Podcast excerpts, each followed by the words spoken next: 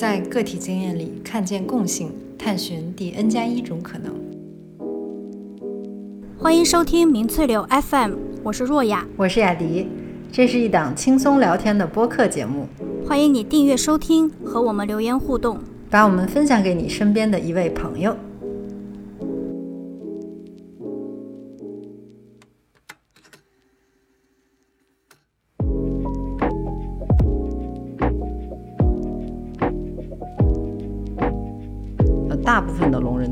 生在听人的家庭里面的。当你去了解另外一个语言的魅力的时候，你反过来是可以 get 到你的母语的魅力的。聋人有自己倾向的，他们最喜欢的这种沟通的方式，那他不一定想凑合听人。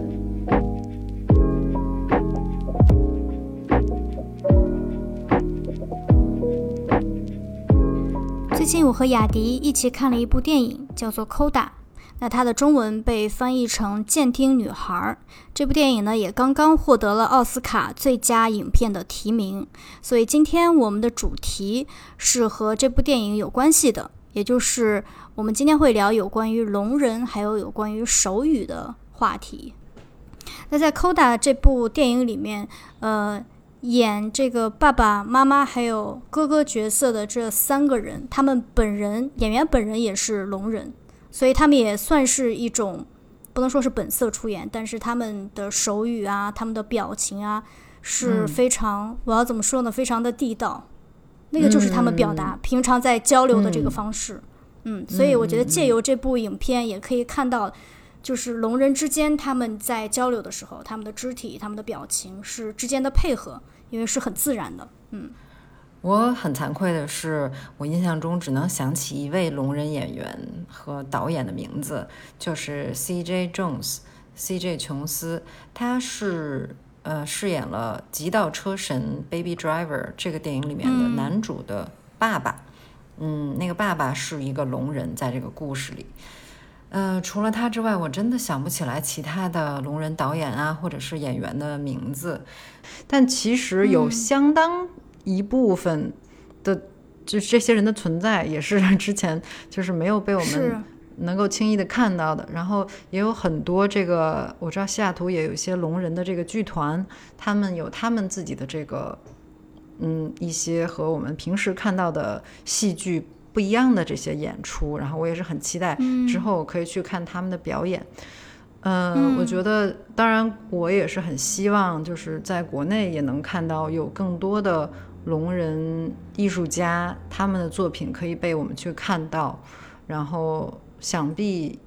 这种感动，就是和嗯，你是听人还是聋人，可能没有。没有什么特别多的关系，就是如果是好的作品，如果是好的艺术家，肯定是会被发现的。嗯，是对对对。我其实事后还看了，就是这个演妈妈这个演员的一个采访，当然他的采访旁边会有一个随行的呃同声同手同声传译，就一边做手语一边在讲话。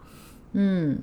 嗯，但是他自己也说他很开心从这部电影，因为这部电影其实在美国其实是。算是很成功的一部电影了，然后他就说他很开心这部电影大获成功，因为这样子在好莱坞大家会看到，呃，大家会知道，最起码会知道原来是有这样的聋人的艺术家，他们的表演也让大家更多的看到了这样的一个群体，所以也真的是希望在国内也可以，可能有，但是我们并不知道，就是有更多。有关于。有关于聋人的，或者说本身演员啊，或者说嗯一些其他的艺术表达艺术的方式，这些人他们本身就是聋人，可以看到他们的这种出彩。其实《监听女孩》Coda 这部片子之前在美国圣丹斯电影节已经是拿了一大圈的奖了。嗯，现在奥斯卡也被就是在对也被奥斯卡提名，而且是嗯多个奖项都有提名。嗯，所以说。呃，是引起了很多的关注，我觉得也是很有意义的一件事情。嗯，呃，那么一上来，其实我挺想跟大家来说一下，就是这个影片标题是什么意思？嗯，呃，它的英文标题是 Coda，是 C O D A 这个词，那它其实是一个缩写，它缩写的这个全称呢是 child 呃或者 children of deaf adults，也就是说是聋人成人的孩子这个词的缩写，是这个意思。啊，那么聋人成人的孩子呢，他本身这个孩子有可能是有听力的，也有可能是一个聋人。嗯。所以这个片子其实他的女主也是这么一个孩子，就是她的家庭里面除了她以外，呃，其他人都是聋人，嗯嗯，也就是都是呃没有所谓所谓的没有听力的人，嗯。那么这个中文影片的这个标题，我觉得略微有些。怎么说？略微有些奇怪，就是它奇怪的点啊，我觉得是它叫监听女孩儿。嗯，女孩儿这个词先不说了，就是 OK，你你一定要指明她的性别，这个没什么特别大的问题，可能，嗯，然后可能女孩儿这个词大家看到觉得哎，就是更想去看呢，没准儿啊，嗯，但是监听这个词就是有点莫名其妙，就是我不知道若雅你有没有听过监听这个词儿。没有，就第一次听到监听，我觉得这个，嗯，这个在中文里面也是一个完全没见过的一个组合，或者说他应该说他创了一个新的词。对，我听到监听，我会想到一听可乐，一听健怡可乐，就是你完全不知道它是什么意思。对，嗯，莫名其妙这个标题就是监听，但是你。仿佛隐约，你又明白它可能因为我早就知道这个故事大概是讲的什么了，所以我觉得哦，OK，就是我能明白你这什么意思。嗯，但我觉得这个这个标题哈，它就是在我看来，在我就是我是属于这学期，对我这学期呢正在上一门课是呃手语语言的语言学，也就是说它是呃去广泛的去看世界上。所有的手语，然后去总结一下所有的手语之间，啊，或者说所有的手语有什么规律？嗯，它的前提是就是把手语放在和这个口语相对立的一个角度上，嗯，去去看由于手语的这种模式，它是通过主要通过呃一些动作，就肢体，可能是手啊、手臂啊，然后可能是面部表情啊，就是等等这些，然后来去看它和口语会有什么。有什么相似，以及有什么不同的地方？那又回到这个标题啊，标题这个事儿还没说完，就是我觉得，就是“健听女孩”这个说法，略微是不是有一些敏感？就是我会觉得它带有一点点歧视，就好像意思是在说健全所谓的健康的对对健全或者健康。哎，你说这很好，健全对健全健康，然后有听力的女孩。嗯，其实。嗯，我觉得有听力本身啊，这个描述它是一个中性的，就是在我看来，它或者说我希望大家把它看成一个中性的描述，嗯嗯，而不是特别多的去认为说，当然咱们待会儿也会聊到，就是为什么这个所谓有没有听力，它其实是一个中性的一个事儿，而不是说，嗯，没有听力好像是有残缺的。嗯，我觉得要不要先跟大家介绍一下这个电影讲了什么？嗯。对对对，那么其实刚才我们说到这个电影叫《监听女孩》，她她的主角呢是一个呃美国的一个高中生，她是一个就很可爱、很活泼的一个女孩，然后但是她其实身兼重任，有很多重重任，呃。他们家呃，除了他以外都是聋人，那么所以说他从小就是要很承担很多在聋人和这个听人就有听力的人之间听人之间的这个传译的工作。嗯嗯，那么另外一层重任是说他们家这个主要是以打鱼为生，他们家好像是在在那个波士顿附近住着，我看他爸爸经常戴一个波士顿棒球队的这个帽子。嗯，所以说他其实经常起早贪黑，要和全家人一起出去打鱼。然后因为这个渔船上是需要一些和陆地上面的一些协调，因为会有很多船只。对对对对对，你要去应答。是，所以说那他们家只有他一个人可以这个可以听到，所以呢，他自然是还要承担这个任务。除了除了在渔渔船上做一些体力活，嗯，呃，但同时他也是一个普通的一个中学生。嗯，好像是高中生，然后他最大的这个爱好其实是歌唱。嗯，那么当然就是很显然的是，他的家人是没有能够呃能去欣赏或者去认识他这个爱好的这一面的这个可能。所以说，整个故事其实讲的是说他如何在一个可能从小就是被别人欺负啊，被被同学们去瞧不起的这么一种眼光下长大，并且如何就是自己找到了自己的真正的所爱，就是愿意嗯有勇气去去面对自己的这个热爱，然后把它发展成一个真正的一门专业。嗯嗯。大概是这样一个故事。对，就除了他会被，我觉得会被欺负是，呃，就是他一刚开始入学，其实他的发音没有那么标准，因为跟我们普通或者说跟听人来，因为我们从小我们的父母的家庭环境是可以说话、可以听，那我们听到就会很自然的发出非常准确的这个音。但是他从小的这个生存环境是没有办法在那么早，或者说。嗯，因为他听不到那个声音，所以他刚开始在入学的时候是没有办法很准确的发。虽然他能听到一个正常的听力，可是他没有办法发出一个很呃很正确的词，所以他的发音很奇怪。所以在中学时期。就是大家都是，我觉得中学时期就是小恶魔的时期，就是会对他有一些霸凌或者对他有一些嘲笑。他很喜欢唱歌，同时他也很有这个天赋，然后也有一个他的恩师发现了他这个潜力，所以很希望他，帮助他，也推荐他去考伯克利音乐学院。那他其实除了在确认自己是谁，他确认自己是真正的可以唱歌的这个，除了这一点，还有一个对他来讲非常难的决定，就是因为他在他的家庭里面承担了一个非常重要的角色，他们家的生意是和普通人一起打交道的。所以他要去帮助他的家庭去做一个传译、翻译的这个工作。所以他走了之后，如果他离开他的家乡、离开他的家庭，去追求了他的音乐梦想的时候，那么他的家人要怎么办？所以这个也是，呃，对他来讲是一个，我觉得在这个电影里面也是一个很主要的一个矛盾。对对对，就是他其实很小的年纪，但是身上，嗯，或者说他体内同时有多股力量。在拉扯他，就是好像有很多的责任，也有很多的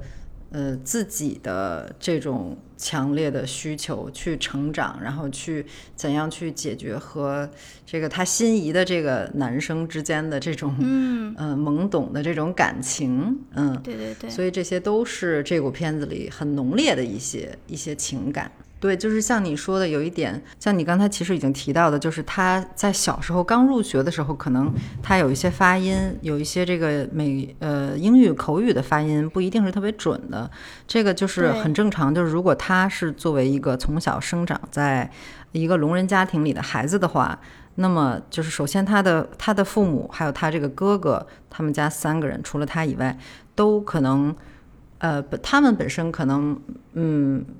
没有，就是没有所谓掌握这个口语英语的很多发音，嗯，那么他作为孩子，自然也是在他上幼儿园之前啊，比如说他可能也没有很多机会去听到这种呃其他人的发音，那这样的话就给他的这个输入的这个语言带来了很多的限制。那么小孩其实，在头两年，特别是在呃六岁以前吧，这段时间其实对他们的语言的这个。学习和习得是最关键的一个一个阶段。如果你在这段时间里没能得到足够的例子，就是大量所谓的例子，可能就是你听到别人说话的这个这个时候，这些对你来说，对我们来说就是一些数据了。如果你没有得到这个足够的数据的话，那很可能是对你之后的语言发展以及你思维的其他的发展都会有一些很大的影响的，就是可能会。让你的大脑和其他人的这个运作方式非常不同，也是呃可能会相当的受限。所以说这一点就是为什么这个其实很多聋人，嗯，相对来说，我觉得有一些对他们来说不太公平的事情或者说情况，就是因为呃大部分的聋人都是出生在听人的家庭里面的。就像之后咱们也会说到，也会说到你这个片子里他的妈妈就是这样的情况，那个是最普遍的情况。对，那那这个时候，那你说这个家长他们就一般来说，大多数的听人家长是本身不会手语的，因为其实手语就是一门一门外语，对吧？不管你在哪个国家。对，那么，那么这个时候，如果小小 baby 这个小婴儿在成长的时候，这个阶段他没能，呃，有大量的优质的、正确的手语来让他看到的话，那前提是这个孩子他首先还是能看到的，他不一定能听到，但可能可以看到。那，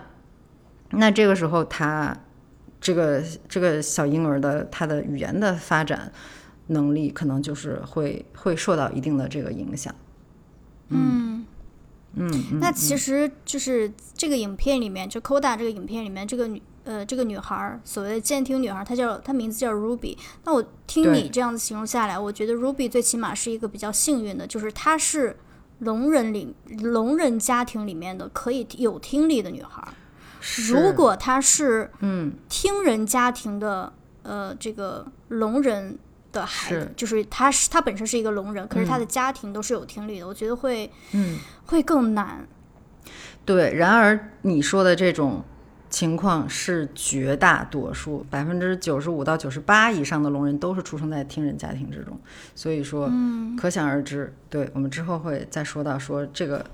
都有 哪些矛矛盾和冲突，可能是因此发生的。对我在看这个电影的时候，有一些印象很深刻的一些片段，我可以，我想也要跟，也可以跟大家分享一下。就是，其实我们刚刚已经提到了，就是 Ruby 他在他的家庭里面担任了一个很重要的这个翻译的角色。那其实。当时他提出他想要去申请伯克利呃音乐学院去念书的时候，其实他的父母是完全不没有办法可以，就是他们没有办法听得到他女儿的唱歌的声音，所以很自然也没有办法去理解为什么，就是他也不确定他女儿唱歌到底唱的好不好，所以他的呃父母是很不愿意让他去离开他们的这个，因为这个对他们的家庭来说。可能要面临更多的挑战，可能你要去雇一个新的水手等等。嗯，那他的爸爸就呃，他的妈妈就说就很担心，对他的爸爸说呃，如果他唱歌其实没有那么好，如果他失败了怎么办？就是他妈妈很焦虑，有很多担心。然后他妈说他是我的宝贝，我不想让我的宝贝离开我。然后他爸爸当时就说了一句话，说他从来没有当过宝宝。嗯，就是可可可见说他从小其实他的这个生活，他几乎你可以能够想象，他几乎没有一个无忧无虑，然后什么也不管不顾的这样的一个一个很快乐的童年吧。呃，这这个这个，因为他们的生活的这个环境其实是在一个小镇上面，嗯，他。所喜欢的这个男生呢，其实他们很小的时候就见过面了。就是当然他不记得这个男孩子，因为其实，在那那个镇子上面，只有他们家的家庭情况是这样的，所以非常的瞩目。然后那个男生说：“其实我小时候就见过你，然后我觉得你当时，我当时觉得你特别的酷，因为你那么小的时候就是在一个餐厅，但是你就像一个 boss 一样，去为你的家人点餐，去，因为他要去沟通嘛。”然后，当然对这个男生来看是很酷，但是对对这个女孩来讲，就像他爸爸说的，他从来没有当过一个宝宝，这个是我印象，呃，很深刻的一个地方，就是他从小到大的这个生长环境会给他带来很多的这个阻碍。那，嗯，另外一个就是。当然，他的父母开始意识到，原来他的女儿也是他自己，他不仅仅属于这个家庭，他也有他的这个梦想要去追逐。那么他在就是 Ruby 在学校做了一个有点像是汇报式的这种演唱，在舞台上跟他的同学一起，然后他的父母还有他的哥哥也去参加了，就坐在下面去，呃，当然是打双引号的去听，去支持他的女儿。然后当时。嗯，刚开始当然一切就是作为我们作为观众，就是电影的画面，一切我们都是可以，就是都很正常啦，就是有音乐，然后有氛围。但是突然这个镜头就从一个呃听人的这个角色，就或者说或者或者说听人的这个视角转向切向了他父亲的视角，也就是说。在这呃，就是在他女儿在台上唱歌的呃时候，其实那一段的电影是没有任何的台词，没有任何的声音的，就是一片寂静。可是你可以看到电影里面的画面是。有的人在鼓掌，有的人为 Ruby 的声音呃而感动落泪，然后周围的环境气氛都非常的好，然后在台上的 Ruby 也非常的呃陶醉其中。但是对他的父亲来讲，或者对他的家庭来讲，那个就是寂静。所以那我觉得那个画面对我来讲还挺有冲击的。我觉得他的爸爸可能在那一刻是非常非常非常想要成为一个可以听得到他女儿。歌声的这样一个人，然后他们回家的，他们回家的时候，他爸爸就问他说：“我想知道你唱的这首歌是有关于什么的。”然后他女儿 Ruby 就说：“这首歌是有关于你是如此需要另外一个人的。”嗯，然后他他的父亲说：“你可不可以再为我唱一遍？”所以他们俩就在那个卡车的后后厢那边，他又为他的父亲演唱这首歌。但是他的父亲就是那有那一幕，我觉得也非常感人，就是他的父亲把自己的手放在了女儿的脖子上面，去感受那个声音的震动。对，然后我觉得就是画面非常非常的感动。刚刚说的这个两个都是特别有意思的点，就是呃，一个是说这个女孩她从小就不是一个宝宝，因为她要承担很多这个。传译童声，相当于是童声传译的这个工作，嗯，那么其实我知道，大家可能很多很多人，包括我，就是在上那个手语语言课之前，都有一个迷思，就是很广泛的一个迷思，就是说手语之间是不是互通的？就是手语是不是世界上所有的聋人都可以直接交流？然后手语里面是不是还有方言啊这种的？其实，当然，这个答案很明显，就是手语之间并不互通。然后，对，并不是说，如果你只要学了一门手语，你就可以和全世界其他任何这个懂手语的人去交流了。那么，嗯，就是每个国家之中，甚至地区，甚至像你刚才说这个小镇啊，如果它有足够多的。聋人的话，其实他都会有当地的一种手语，然后手语里面也有方言啊，就是像咱们国家，就是呃呃，中国来讲，主要是分呃两种，一般来说好像是说是南北各有一大类手语，然后北边可能以北京作为代表，南边可能以上海作为代表。我了解的细节还不够多，但是据说这个这两类手语之间主要是。以词语为区别，就是说语法可能是嗯，大多来说是相似的，但是有一些有一些词的这个说法，或者说有些词的这个手势可能是不一样的。嗯嗯，对。然后另外，你刚才说到这个 Ruby，他在台上表演，然后对比到之后。表演之后就是表演大获成功，回到家之后，他爸爸说：“哎，我想让你给我再唱一遍。”这个时候是他给他爸爸一个人单独做的这个表演，就是虽然是坐在一个卡车的背后，就是相对之前这个台上的表演是完全不同的一个场景，就是非常的居家，然后非常的 这个怎么说？我觉得很随意吧。对对对对，但同时他是又是很亲密。对对对。对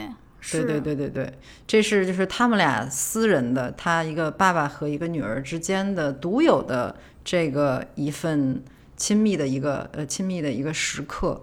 然后这个时候呢，爸爸就是用手去感受这个女儿她的声带的这个震动。然后之前我觉得这个片子很有意思，就是他也提到了介绍了爸爸。这个人很这个角色啊，就是很喜欢叫什么嘻哈还是 rap 之类的，因为这个里面有很多 就是大量的低音的那些，对，就是整个车会震着他就。足够。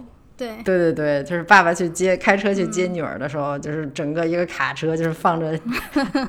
对，大概是一万分贝的一个音量的一首歌，十里十十公里之外就听到。就是也就是说，其实即使是聋人，也有很多种可以欣赏音乐的这个方式。就是我们就是作为听人啊，咱们或者我吧，就是说我个人，我一开始我可能就是比较有局限的这种想法，是觉得那这个聋人怎么去欣赏音乐呢？就是他们怎么能从中获得一些美感呢，或者一些美好的这个享受呢？但其实可能有很多种方式可以去欣赏就是同一种媒介不一定只有一种方式，嗯，才是可以真正欣赏它的那个方式。有有很多相反啊，有很多可能是我们所谓听人或者是不懂手语的人。呃，很难去欣赏或者不懂如何去欣赏的，比如说，就是手语里面也有诗歌，手语的诗歌，它和这个咱们口语的诗歌相似的是，它也会有很多押韵，嗯，然后它是通过动作相似的动作来表示这个押韵的，然后它可以通过对呃手势的速度以及手势的这个在空间里的范围的大小的调节。去调节这个，就像咱们说口语中你的这个呃，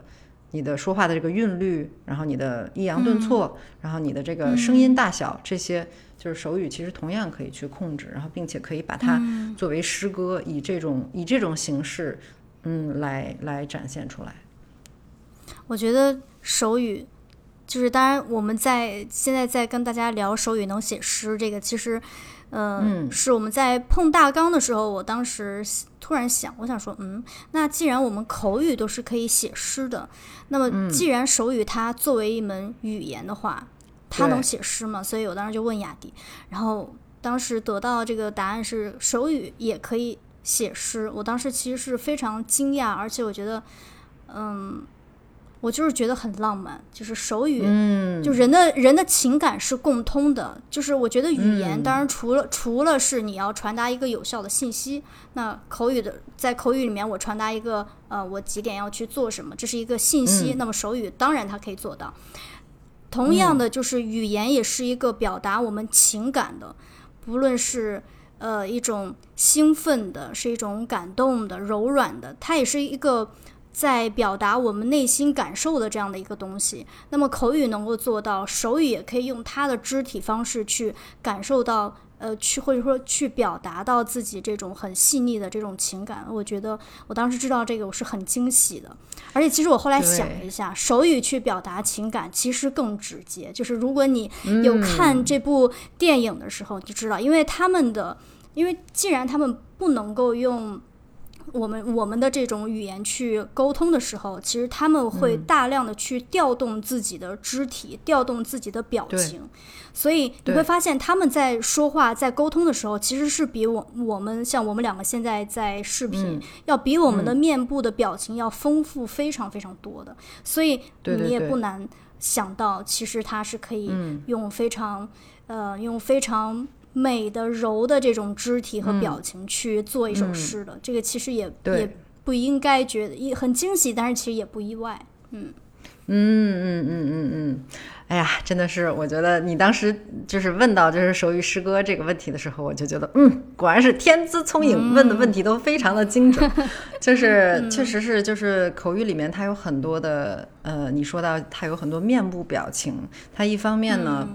这个其实很有意思的一个点啊，就是面部表情在口语里面，其实更多的时候它是作为一种语法的元素而存在的。就是哦，咱们对，就像你你说咱们口语里面，中文口语里面，你在提一个问题的时候，咱们是怎么你是怎么知道这是一个问题的呢？就一般来说啊，可能你在句句尾有一个“妈”之类的一个字作为。作为标标志，对吧？或者是呢，你的这个语调可能是向上升的，啊，你今天几点去啊？就是这种往上升的。嗯，那在在手语里面呢，其实面部表情它会提供很多的这个类似就是疑问句啊，或者是一个否定句，就是等等这些的语法的信息、句子类型的这个信息是在脸上体现的。会会有很多这个呃类似副词或者是类似呃其他的这个动词结构的信息，那么就是它可能适合嗯所谓的简单的面部表情来表达这个情绪是有所区别的，但是好像又不是对它好像我理解啊，就是好像它又是语法也可能。在某些时刻，像在作诗的时候，没准它也也可以成为一种情感的表达。但是我毕毕竟我还没有就是正式学过任何一门手语，所以我我不能就是完全自信的说出来这句话。合理猜测。对对对，这也是我现在的一个猜测而已。面部表情它是有很多的真正的实际的意思在里面的。那大家可以想象，就是疫情以来，其实咱们听人就是虽然也受到了很大的影响，因为戴口罩说话的话，其实互相互相听不清。然后这个对咱们来说是一个困扰，但是对聋人来说，其实会有更多的困扰。我觉得，因为嗯，面部表情有很多的信息在里面，那戴上口罩之后就很难去互相去看懂了，可能有一些句子的意思啊，或者一些细节。这些信息就是无法被体现出来，嗯，所以这也是一个，这也是一个问题吧。就是，所以我也看到过有一些人，我我在下图的有一次，有一天我坐地铁，我看到过两个聋人，我不知道他们之间是不是之前就认识，但是有一他们其中一个聋人是戴着一个全透明的塑料的这种口罩，我觉得哦，我说这个很好，即便对于听人来说，这也是一个会是一个。很好的一个一个一种口罩的模式，对，这样你可以看得到别人的嘴唇，嗯，是，这个我就是，嗯，你说到这个读看到别人的嘴唇或者面部表情，就是今天我在录这期节目的，我们现在是晚上嘛，白天的时候，嗯，我迅速的打卡了两家在上海的，呃。咖啡厅，那这两家咖啡厅其实都是聋人和呃听人一起合作的模式去呃去开的。那其中有一家是非常在上海非常有名，应该是第一家呃采取这种方式去合作呃开咖啡厅的，叫做 Lily Time。然后，但是我今天去，我其实是想看他们是怎么样去点单等等。那今天人超级多。对，然后我就我之前有看到他们的一些影片，然后我今天去那个电影的时候，我就是看到了那个影片里面的一个呃女孩，就是一个聋人咖啡师，呃，先不说颜值，是真的是非常好看，然后而且笑容也很 灿烂，就是看到心情非常好。我觉得他很厉害的是，嗯，他可以读唇语，当然了，唇语也是肯定是有受限的。那他在跟我沟通，他他是会说话的。呃，他们的耳朵里面会带一个助听器，就是，嗯，我我我想可能有很多是后天的这个因素，呃，导致了他们变成聋人。那其实聋人也是分这个他们的，比如说听力，它也是分级别的，可能有的是一级，有的是三级。那嗯，在这就是他们之间可能因为这些。呃，程听见的程度不一，然后有的人是带上助听器，可以听到隐约会听到一些声音。嗯，那啊，这个女孩好像是完全听不到，但是我觉得她很厉害的，就是她可以去读唇语，而且她也自己可以说话。只是当然了，她说话的这个呃发出来的声音其实是不标准的，也但是我觉得她已经做的非常非常好了，因为她在跟我说话的时候，我是可以听得懂的。我也在读她的唇语，就是我们互相都在读唇语，对，嗯，然后我觉得就是，如果是因为我今天去是刚开始是有戴口罩嘛，那 我要是戴了口罩，完全就会屏蔽掉这样的一个信息，嗯，对，所以我是后来把这个口罩摘掉的。就是据我所知，有有一些聋人会是可以通过这个助听器，是像你说的，可以，嗯，在这个助听器的这个帮助之下。可以听到更多的一些声音，当然，确实也有聋人是真的还是无法听到声音，不管有没有助听器。那还有另外一部分聋人，其实或者说在聋人文化之中，它就是它是一种文化，它就像我们的，就像咱们国家很多的这些少数民族一样，他们有自己的这种理念和一些坚持，就是其中有一种理念，就是说他们的聋人有自己。自己的这个认知和自己的呃能力和他们倾向的、他们最喜欢的这种沟通的方式，那他不一定想要希望说我非要去凑合听人，就是我为什么要将就你呢？对吧？就是我本身我们聋人文化就是。嗯，就是很 怎么说呢？就是你能表达的，我也能表达。然后我我的表达可能从某些方面来说比口语更丰富，因为我会学到，就是我学到了在手语之中，其实一个动词，你知道咱们普通的口语，特别是中文动词没有变形。就是任何动词都没有所谓的呃时态啊。当然，你可以说它有有一些时态吧，就是你可以加一些副词去把这个动词结构。嗯，给进行一个变化，但是这个动词本身它永远是一个默认的，好像是不带时态的，就是中性的一个动词。然而，就是在美国手语里面，一个动词就像这个英语口语一样，比如说你可以说现在一般现在时的这个呃一个动词工作吧，就是 work，对吧？这就是一个中性的一个 work。那你可以说 worked。就是你可以加一个 ed，然后表示这是发生在过去的一件事儿。嗯，那么美国手语里面你可以加的这种所谓的呃表示时态或者其他程度上的一些词素呢，可以达到七个之多，就是在同一个嗯在同一个这个动词里面，可以有其他六个不同的元素来限定这个动词来表示这是。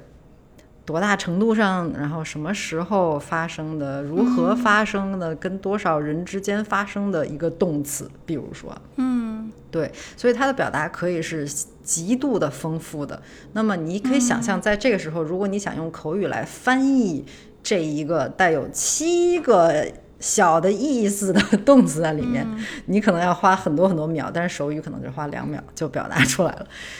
就类似这样的地方，对。那么聋人会觉得，哎，我们自己的文化就本身很丰富呀，然后我为什么非要去将就听人的这个文化呢？那么我会，我也会觉得，就是，哎，我们听人其实，如果说大家想要去了解一下这个聋人的文化，然后聋人的语言，我相信对大部分来说都是一个非常有意思的一个探索的一个这个过程。会大开眼界，是，就像你刚说的，就是，嗯，聋人可能更多的现在是在迁就，或者说在试着融入我们听人的这个这个语言。那其实，嗯，在这个影片里面也有一段是，就是 Ruby 有一个哥哥，那这个哥哥他其实自尊心是非常强的，因为在他看来，他是这个家庭里面的。哥哥，首先，他是一个男孩子，应该有更多的这个肩膀去为自己的家庭去扛下一些这个风雨啊，不一定是风雨了，最起码在做生做做生意的这一方面，有些风浪因为在船上，对 对对，有风浪，嗯，就是字面上的风浪，对，就是他他的，但是其实这个角色一直是妹妹在充当的。妹妹她没有办法，你就是要做生意，你的周围的做生意的环境都是听人，那么你就是要有一个人去沟通，所以他哥哥一直其实这个自尊心是很受挫的，所以他当然他哥也希望他妹去追求他属于他自己的人生，所以他哥就是跟他妹在后面有一段很激烈的争吵，就是他哥就说意思就是你应该去追求你的音乐梦想，然后。他妹妹就说：“那我走了，你你们怎么办？”然后他哥就会觉得说：“呃，就是你很怕我们看起来在在听人的世界里面看起来很蠢。”他说：“就让他说我根本就不在乎这些，就让他们去探索怎么跟聋人相处。所谓的他们就是听人，而不是说我永远要去去迎合听人，要去迎合有听力的人。”对他们也要学习怎么样去跟我们相处，怎么样去跟我们交流，就是我们我们是平等的，对吧？而且其实他哥哥是非常聪明的，在这个就是所谓的这个捕鱼的这个这个环境里面，他哥哥是呃这个智商是很高的，就是明显高于就是其他的这些人。所以说，然后他哥就说我们没有你想的那么无助，然后我们家在你出生之前过得非常好。啊，就是当然这有点伤人了，但是他哥的意思就是，你不需要去站在一个同情我们，好像你走了，我们就是一群弱不禁风的，就是随便一个挫折就让我们就是一一蹶不振，我们家就完蛋了。就是他当然是对，然后另外就是你刚刚说的，呃，口语在很多时候其实它的表达是不一定，甚至是没有手语那么丰富。一瞬间两秒就可以说完了。其实除了你刚说的这个时态上面的这个这个丰富的变化之外，其实作为观众，你也能够在这部电影的有一个画面里面感受到手语有时候是非常非常快速的，就是呃，这个这个 Ruby 的老师问他说。你在唱歌的时候，你有什么样的感觉？然后 Ruby 想了半天，他不知道怎么说。他说：“啊，这个很难去形容。”啊，老师说你试着去形容呀。然后他就是我不知道那段是不是一个手语，但他至至少是一个肢体语言。所以在那一刻，你可以把他，你完全观众，包括他的老师，你通过他的肢体，你是完完全全可以在了解他。唱歌的时候，他的那种轻盈的感觉，他那种被释放出来的感觉，你完全可以 get 到他的意思，而且非常的有画面感。但是如果用语言说的话，你肯定要说很长，而且前提是你还口才得很好，你会你很很会挑词，然后你得很有这个讲故事的这种能力。对，所以我在那一刻会觉得啊，就是很多时候肢体给你的是一个画面，而我们说话的时候，它是像一条线一样，就是。嗯，我还得要求我的口才，对吧？嗯嗯嗯嗯嗯嗯。而且你说的这个这一个时刻，其实我个人也是特别喜欢，就是这个这一个瞬间。然后，然而我的想法有点不同的是，就是我看到了其他的一些东西。我觉得，就是我的猜测是说，这里想要表达的是。这个女孩 Ruby，因为她从小是生在聋人家庭，那么她的母语就是有手语，也有口语英语，就有美国手语以及这个美国的口语。那么当这个时候，当老师问她说你的这个唱歌的时候，你也就是说你你人在最最。投入沉浸在某件事之中的时候，你是什么感觉？这时候他选择用可能是手语去表达，那么说明我觉得可能手语在他心里或者说在他身上是他呃更用的更顺手的一个语言，是更能直接表达他内心深处的这种感情的一门语言。所以这个时候他选择用手语而不是口语来表达，就是对我来说，我觉得哎也可以这么去理解。嗯，我觉得都有吧。嗯嗯嗯，或者说手语对他来讲更熟悉、更亲切一些，也是他的运用能力更强。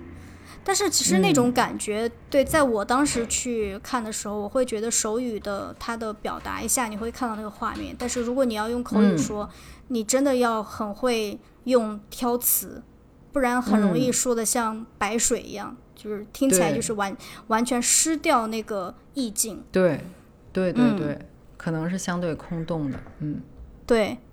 那还有一个呃画面是我印象很深刻的是，呃，当就是因为他想要去读音乐学院的这件事情，他跟他妈妈当然之间也有一些这种矛盾。他妈当然是不想他离开了，呃，当然后来他妈妈支持他了。就有一次，他们就有一种有一个时刻，就是他们在一起促膝长谈，然后他问了他妈妈一句，他说：“你有没有曾经？”并不希望我是一个可以听得到声音的人，嗯，然后他妈说，在你刚出生的时候，我就在心里祈祷，就是祈祷你一定要是一个聋人，像像和我和我的家庭一样，一定是一个聋人。然后当医生说你是一个听力正常的一个小孩的时候，他说他那一刻就是心情比较失落。嗯，他，嗯嗯，那我当时当听到这个，我我其实，嗯，我会觉得有点意外。你难道不希望你的小孩其实是可以听得到声音的吗？但是他妈妈后来的解释，我觉得，嗯，就是我可以理解他了。他妈是这样说，他妈说，我很担心，呃，因为你不是聋人，所以我们就不亲了。我们就不亲近，就像我和我的母亲一样。也就是说，你可以推测到他妈妈的生长环境是，就像你刚刚说的那种情况，就是他们家的他妈妈的家庭，他妈妈的妈妈的那一家那一家人是有听力的，是听人，而他是作为唯一一个听不到的，也就是他是唯一一个聋人，所以，嗯，可能他的兄弟姐妹跟他妈妈。父亲都是很亲近的，因为他们互相可以很很很容易的去沟通。可是他的立场是是听人所不能感觉得到的，所以他们就是你可以理解成就是两个不同频的人。所以他一直觉得他和他妈妈是不亲近的。所以当他的孩子出生的时候，他也想，如果他是聋人就好了，这样子我们是有我们 share 共同的视角。呃，我们的共同的感受和和我们的嗯。立场，包括其实他妈妈就是在这个影片里面也说到，那些可以听得到的人根本就不不愿意跟我交流，他妈妈也有这样讲，嗯，所以嗯这个画面当时也是让我觉得很印象很深刻的一个一个片段。嗯，对，我觉得很多，哎，其实不仅是像这种可能是比较特殊的不同的家庭，就是即便是咱们其他任何人的家庭里面，在长辈和小辈之间都有这种文化上的差异，就是出生在不同年代的人，对吧？咱们身上就是带着不同的这个时代的属性，所以我觉得，如果我们把这种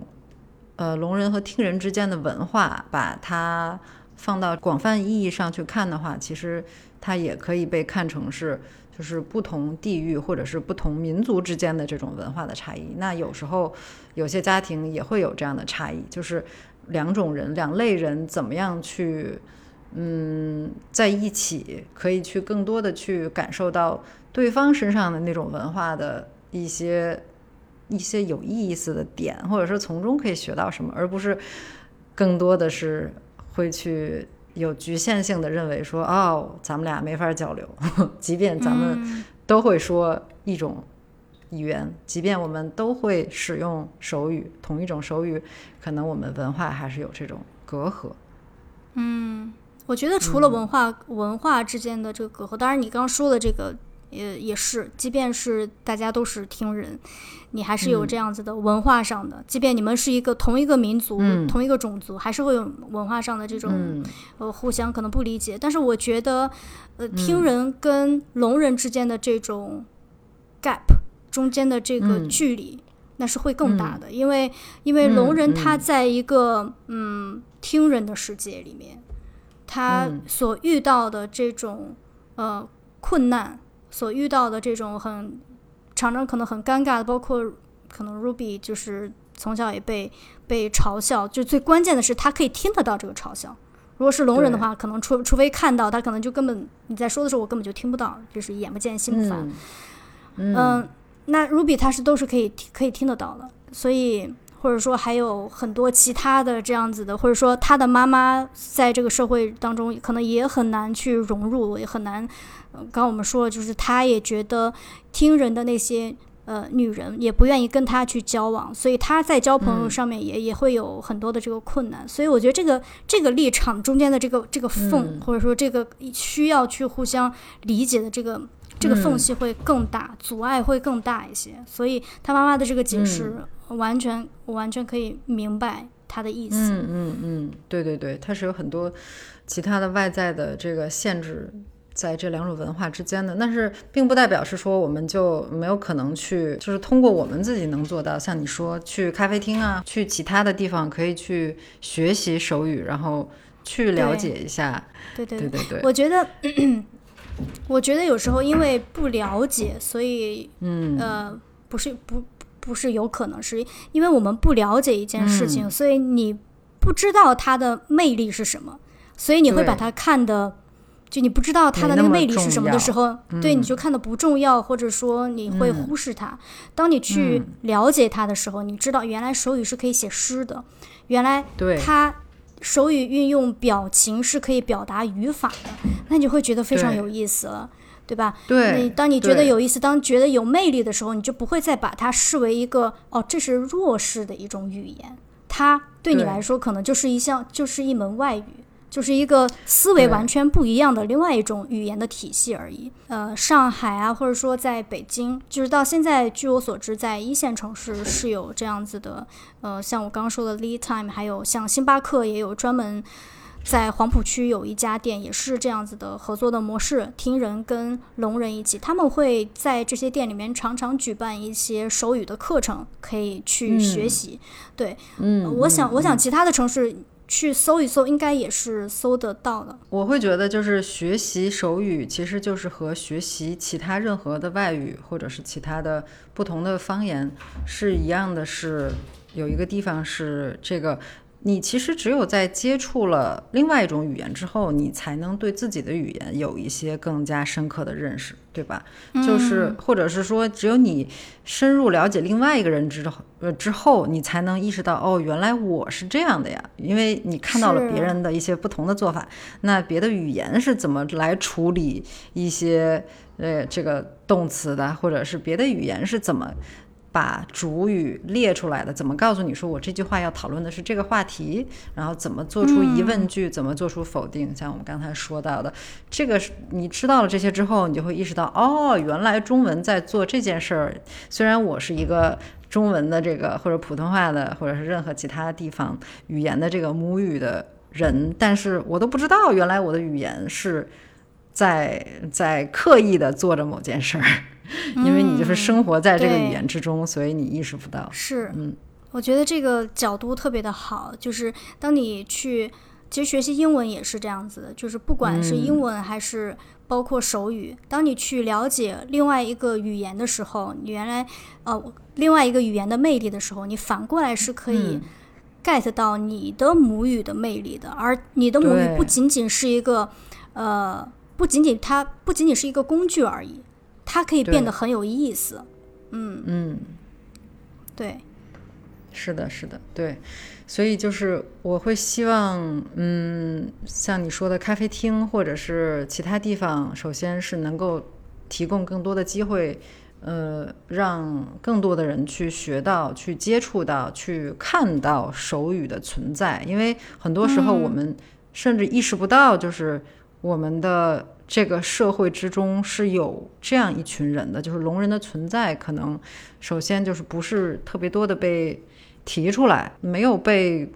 鼓励，就是他们的存在本身好像并没有被太多人鼓励或者是提倡。就像很多时候大家觉得在街上其实看不看不到很多盲人或者是其他的一些。嗯，怎么说？就是身体上有一些其他的问题的一些人，但是我觉得不是说他们不愿意出来，只是说我们现在的这个环境可能对他们来说还不够友好。就不仅是现实中，甚至是线上，比如说现在就是疫情以来有这个 Zoom 这个软件是在美国是很常用的，用来开视频会。然后像我上课也会用这个软件，但是它其实现在就对用手语的人来说还不是很友好。因为它这个在录制的情况下，当你想回放的时候，如果你在同时有一个幻灯片和一个这个幻灯片的主讲人在同时都要被录下来的时候，这个主讲人他的这个窗口就是非常非常小，可能只占整个屏幕的百分之五左右，其他这个屏幕都默认录的是幻灯片的内容。作为这个使用手语的人，或者是呃，作为大多数聋人来说，你要想看清这个主讲人他在手语在打的这个内容是什么，那就是非常非常困难的，因为你这个人就是一个一个小点儿在屏幕上。对，所以说有很多这些地方在软件的设计上，或者是在其他的这个日常生活中，要考虑到就是聋人他们的生活、他们的存在，然后如何。如何去把他们也作为我们就是社会上很重要的和我们平等的一份子去看待？我们今天的公共设施是就是给普通人设计的，没有考虑到盲人啊，然后没有考虑到聋人，甚至我们现在公共设施其实如果这个再说的那个再细分一些，其实是从男人的这个。使就是使用，比如说身高啊等等去去设计的，其实很多是并不适用于女人啊。这个话说说，要是再说下去就没完没了了。包括比如说药物，药物的这个实验，嗯，它的药物的用量都是按照，可能更多的是按照男人的这个身体和吸收，包括它的这些效果都是更多使用男人的身体，对。就希望还是可以在未来的更更多的这些方面，不仅仅是聋人啊、盲人啊，包括男人啊、女人啊，就是尽量还是可以考虑的更周到一些吧。特别是我们国家本身就是一个有这么多不同的民族、不同的文化的一个大国，我们的包容性其实是完全可以在这些地方上体现出来的。所以说，很期待，很期待，除了你和我，然后有更多的人去加入到。这个了解和做出努力的这个过程之中，嗯嗯，所以今天也是很高兴给大家介绍了聋人文化中的一些小细节，然后希望大家可以去找到你所在的地方有哪些可以去接触到、可以去认识到聋人的这些方式，然后也欢迎大家来和我们分享你在生活中嗯和聋人有关的这些故事。对，如果你看到怎样的好的设计是更便利于聋人的，也可以跟我们分享，不一定是国内的。好，那我们这期就到这里吧。好，拜拜，拜拜。